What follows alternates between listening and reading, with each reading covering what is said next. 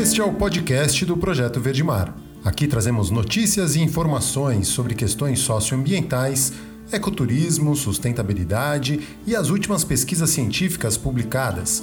Eu sou o Caio Sales e sejam muito bem-vindos. Bom dia, bom dia quarta-feira, dia 24 de junho da pandemia de 2020. Hoje a gente vai fazer um programa um pouco diferente, não vamos ter um convidado. A ideia é justamente ser um pouco mais dinâmico e mais curto. Então eu estou aqui hoje para trazer rapidamente as notícias do dia.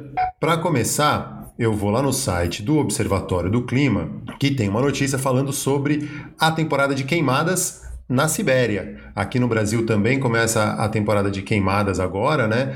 Mas lá na Sibéria, mais um verão né, no hemisfério norte chegando, e aí o fenômeno cada vez mais previsível e mais extremo, os incêndios florestais ao norte do Círculo Polar Ártico. No dia 21 de junho, os satélites do Sistema de Monitoramento Europeu Copérnicos indicavam que a região do hemisfério norte com mais focos de queimada era o extremo nordeste da Rússia. Para quem jogava War, é onde fica ali Vladivostok. É uma cidade na Sibéria, registrou 38 38 graus Celsius no fim de semana. Pelos dados, pode ser o verão do ano é, que pode ser o segundo mais quente da história. Tem a, a, notícia completa ali no Observatório do Clima, quem quiser acompanhar. É preocupante, né? A gente está vendo agora os efeitos diretos do aquecimento global batendo a nossa porta e chegando aqui com tudo. Ainda no site do Observatório do Clima, tem uma notícia falando sobre os investidores internacionais que pediram uma reunião com representantes do governo brasileiro sobre a crise ambiental. Né? Um grupo de 30 fundos com ativos de 4,1 trilhões de dólares diz que desmatamento e violação de direitos indígenas expõem empresas investidas, eh, investidoras a risco e podem prejudicar os títulos brasileiros. Né? Então, se a preocupação é a economia, se a preocupação é trazer divisas para o país, a conservação ambiental, a valorização dos povos originários e os direitos deles é importantíssimo, porque isso vale, isso conta para quem investe nos países, né? E cada vez mais isso tem que ser importante e tem que ser é, realmente cobrado, né? Esse grupo de 30 investidores enviou uma carta para as embaixadas do Brasil nos Estados Unidos, no Reino Unido, na Holanda, na França, na Noruega e na Suécia, tá? Solicitando reuniões com os embaixadores para discutir as políticas ambientais do Brasil, né? O grupo integrado por fundos da Europa, dos Estados Unidos e da Ásia controla aí, como eu disse, 4,1 trilhões de dólares. De novo, né? Se a questão é dinheiro, a gente pode estar perdendo dinheiro com isso. Indo agora para o site do Eco, tem uma notícia que até chega a ser curioso, né? Porque um terreno desmatado dentro do Parque Municipal de Grumari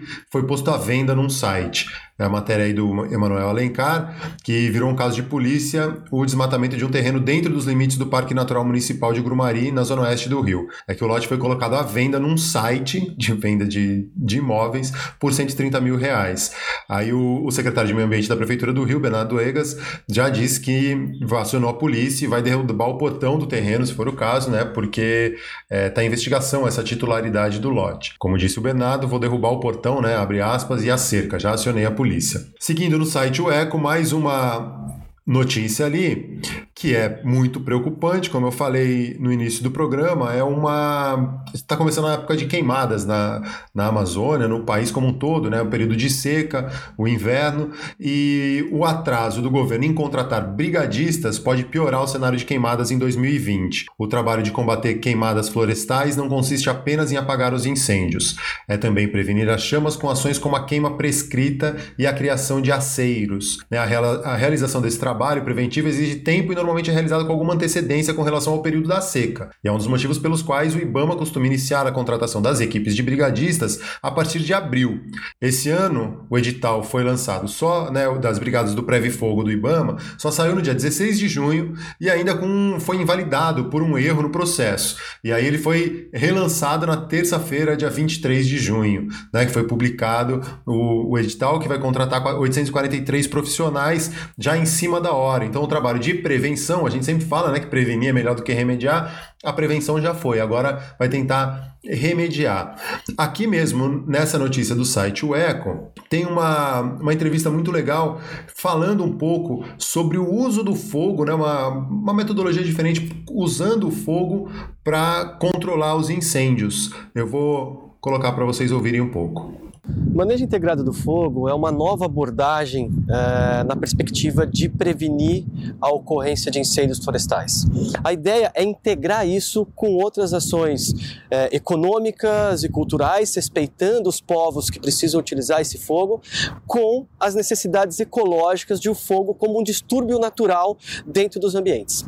O que nós estamos fazendo hoje é uma tentativa, uma busca de integrar é, as comunidades com a conservação da biodiversidade. São várias técnicas utilizadas, desde a construção de acero, sensibilização com comunidades, mas também a normatização e a organização da, do uso do fogo por esses comunitários, para que ele não saia de controle e não se torne um incêndio florestal.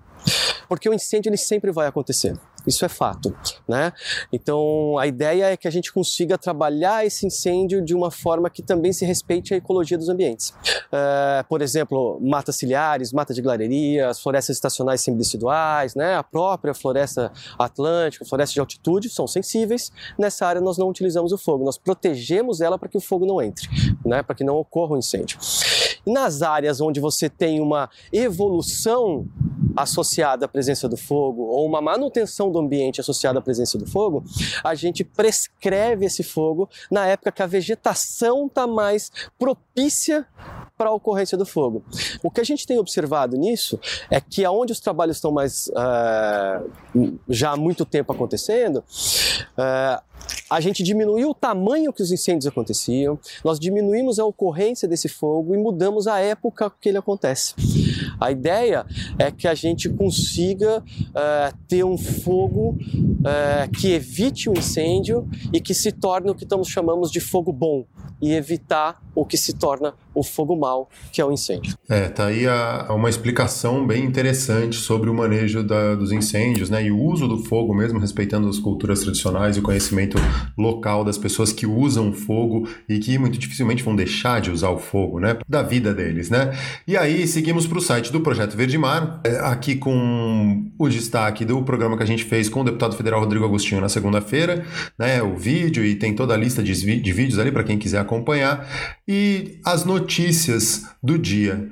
É, vou destacar essas últimas três notícias aqui, começando por um artigo que foi publicado recentemente, né, algodão tingido e microplástico no Ártico. Em um estudo publicado na revista Facets, Pesquisadores da Universidade de Toronto, no Canadá, liderados por Chelsea Rockman, revelaram que microplásticos, fragmentos de plásticos menores que 5 milímetros e outros pequenos pedaços de detritos gerados pelo homem estão presentes em 90% das é, águas coletadas e plâncton e 85% das amostras de sedimento na região do Ártico. É, no entanto, além do microplástico, que já não é uma grande surpresa ser encontrado nos mais remotos cantos do planeta, os pesquisadores ficaram intrigados com a cor dos detritos encontrados nas amostras, que revelaram outro tipo de material, algodão tingido. Né? O estudo coletou amostras de água e sedimentos de 36 locais ao sul da Baía do Hudson. Os resultados apresentaram pistas importantes sobre a origem dos fragmentos, demonstrando que eles não vêm das comunidades do Ártico e que a distâncias para as vilas mais próximas não faz diferença na quantidade de detritos na água. Isso corrobora pesquisas anteriores que sugerem que as partículas se movem para o norte através de correntes aéreas e oceânicas. Né? A maioria dos fragmentos estava na forma de pequenas fibras, a maioria de algodão e azul,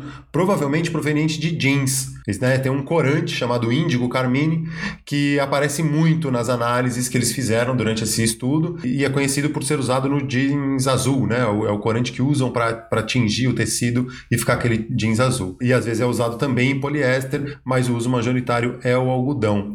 E aí os estudos anteriores já descobriram que tinha uma pouca diferença na taxa de degradação do algodão com poliéster. Né? O algodão com certeza é um pouco mais rápido, segundo a pesquisadora líder aí do, do grupo, mas ainda é uma degradação muito lenta e, e os corantes e outros aditivos aumentam a mistura e a incerteza a respeito desse tipo de detrito também. Mudando de notícia, Indo para a Europa, né, um outro artigo publicado foi uma equipe de pesquisadores do Instituto de Pesquisa do Danúbio e do Centro Nacional de Pesquisa e Inovação Agrícola, ambos na Hungria, e a Estação Biológica de Doñana, Conselho Superior de Investigações Científicas da Espanha, informaram que é possível que os ovos de peixe sobrevivam à viagem através do aparelho digestivo de pássaros e posteriormente eclodir. Estudam a possibilidade de migração de peixes na, no sistema digestivo de, de alguns animais e fizeram uma pesquisa com uma espécie de, de marreco, né, de pato na Europa. Esse artigo foi publicado na Proceedings of the National Academy of Sciences e o grupo descreveu seus experimentos com pássaros e ovos de peixes e o que eles encontraram. Né? Os peixes foram encontrados nadando em lagos extremamente isolados ao longo dos anos. E, e levantando a questão de como eles chegaram lá, os pesquisadores mostraram que a maioria desses peixes está relacionada a espécies encontradas em outras áreas menos isoladas, o que sugere que os peixes em locais isolados devem ter de alguma forma migrado para lá. Né? Voando, eles foram, mas de outra maneira. E aí os, cientistas sugerindo que a explicação mais óbvia para essa migração é o consumo dos, de ovos de peixes pelas aves, que os carregam no aparelho digestivo e o depositam em um novo local quando defecam. Surpreendentemente, ninguém tinha testado, né, pensado em testar essa teoria até agora. E aí o trabalho envolveu a alimentação de ovos de peixe para os pássaros e recuperá-los depois de suas fezes e testá-los em uma incubadora para ver se eles eclodiriam. Não foi um número grande de ovos que eclodiram depois, mas alguns eclodiram. Então a hipótese é mais provável desses peixes terem aparecido nesses lagos isolados é essa de terem ido no trato digestivo. Seguindo agora para mais uma notícia, e aí vindo lá da Universidade Federal de Alagoas. É, durante a quarentena, né, agora por causa do novo coronavírus, a equipe do LACOS 21, Laboratório de Conservação do Século 21, tem realizado várias intervenções sociais e dado seguimento aos trabalhos de divulgação científica. Né? Nos últimos meses foram lançadas três novas iniciativas. A campanha Fique em Casa com Ciência, para estimular os pesquisadores a compartilharem o andamento dos projetos enquanto durar o distanciamento social. O Criança com Ciência e o Desenho Mar à Vista, com o objetivo de ensinar as crianças sobre a importância da conservação ambiental e para ajudar na formação de adultos também mais conscientes. Tanto Maravista quanto Criança com Ciência são publicados no perfil do Lacos no YouTube. Então, entrando lá no YouTube, no, no perfil Lacos21 da UFAL, e eu tenho aqui um trechinho do Maravista que foi lançado aí essa semana. O que é isso, ecossistema? Ora, nós fazemos parte de um ecossistema. Deixa eu explicar. Ecossistema é o conjunto de seres vivos e seres não vivos que se relacionam e vivem no mesmo lugar, como o mar em que nós vivemos. Olhem à nossa volta. Que seres vivos vivem aqui? Deixa eu ver. Os peixes, as tartarugas, os corais, os pescadores como a Linda. Muito bem. Mas existem outros seres vivos além dos animais. Você sabe quem são? As algas e as plantas, né, dona Nise? Exatamente, Grácia. E os seres não vivos, por exemplo, são a água do mar, o sol, a areia. E esses elementos são importantes para nós também. Agora eu já falei demais. Vamos lá conhecer essa apa enorme. Vamos, pessoal. Até já, doutor Dan. Na volta te contamos tudo. Esse aí é o Maravista do Lacos 21. Eu vou. Tô encerrando por aqui, desejando um bom dia para todo mundo, tentando trazer aí as últimas notícias e informações sobre conservação ambiental, sustentabilidade, ecoturismo e as últimas pesquisas científicas publicadas por aí. É isso aí.